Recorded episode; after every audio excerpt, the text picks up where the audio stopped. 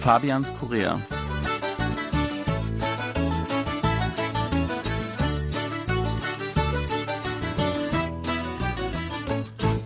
Ein herzliches Willkommen, liebe Hörer.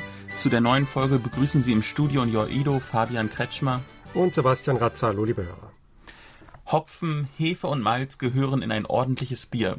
Das weiß wohl fast jeder Deutsche. Und so steht es auch im Reinheitsgebot von 1516 festgeschrieben. Seit einiger Zeit jedoch experimentieren junge Mikrobrauereien mit innovativen Rezepten.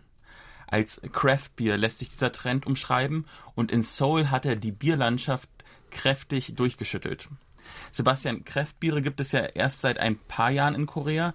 Wie sah es denn in deinen ersten Jahren hier aus in Sachen Bierkultur in Korea? Ja, das Angebot war damals recht übersichtlich. Es gab eigentlich nur drei, vier ähm, koreanische Marken. Dann gab es noch ein äh, ja, Weißbier, das kam aus Belgien, das gibt's immer noch. Mhm. Äh, das war so eigentlich das einzige importierte Bier, das mir so auffiel. Natürlich gab's auch von den ganz großen Marken die ein oder andere hier in Korea kann ich jetzt einfach mal nennen, Becks oder Heineken gab es schon recht lange. Aber äh, dann kam so etwa gegen ich würde sagen 2005 kamen verstärkt also Importbiere auf den Markt, vor allem deutsche Biere.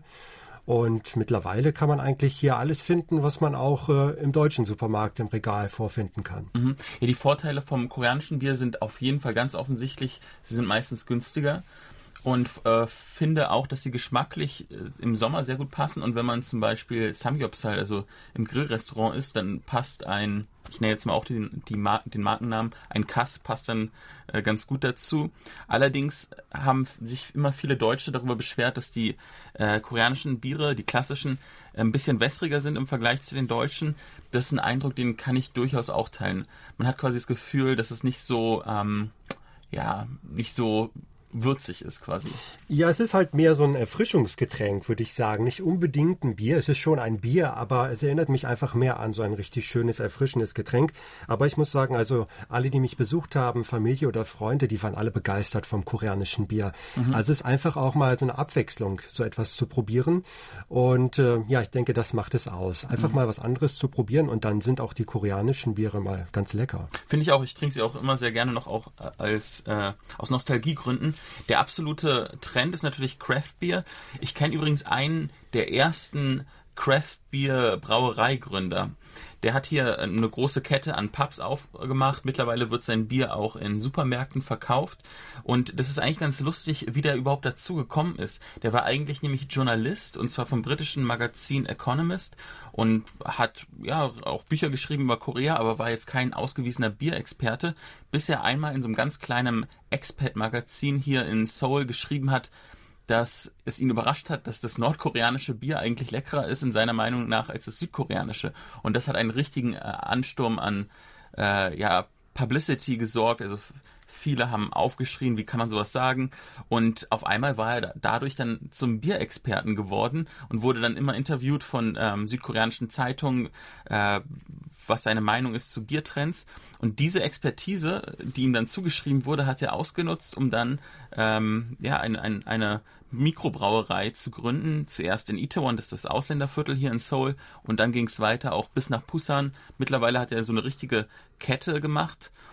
Und vielleicht können wir mal kurz auch sagen, was ist denn eigentlich der Unterschied zu Craft Beer äh, Bars im Vergleich zu so alten, urigen ähm, Hoffs? Äh, ja, sie sind einfach in der Regel ein bisschen gemütlicher. Also man versucht so ein, ich würde mal sagen, westliches Ambiente so zu zaubern. Also eher etwas dunkel, ähm, aber erinnert so an einen ja, Bierkeller oder mhm. so richtig was Gemütliches. Mhm. Während die äh, koreanischen Hofs, die du gerade oder Hubs, die du mhm, angesprochen ja. hast, eher so ein bisschen funktional eingerichtet sind. Also da steht einfach das Trinken und die Geselligkeit im Vordergrund. Das reicht dann. Aber bei den Craft Beer Bars, da geht es einfach um so einen gewissen Mehrwert, dass man da so ein gewisses äh, Lebensgefühl vielleicht mhm. auch spüren kann. Er ist auch schicker eingerichtet und natürlich auch teurer. Also ein Bier kann da schon gern mal ich habe schon Biere für 8 Euro umgerechnet gesehen. Das ist schon sehr happig.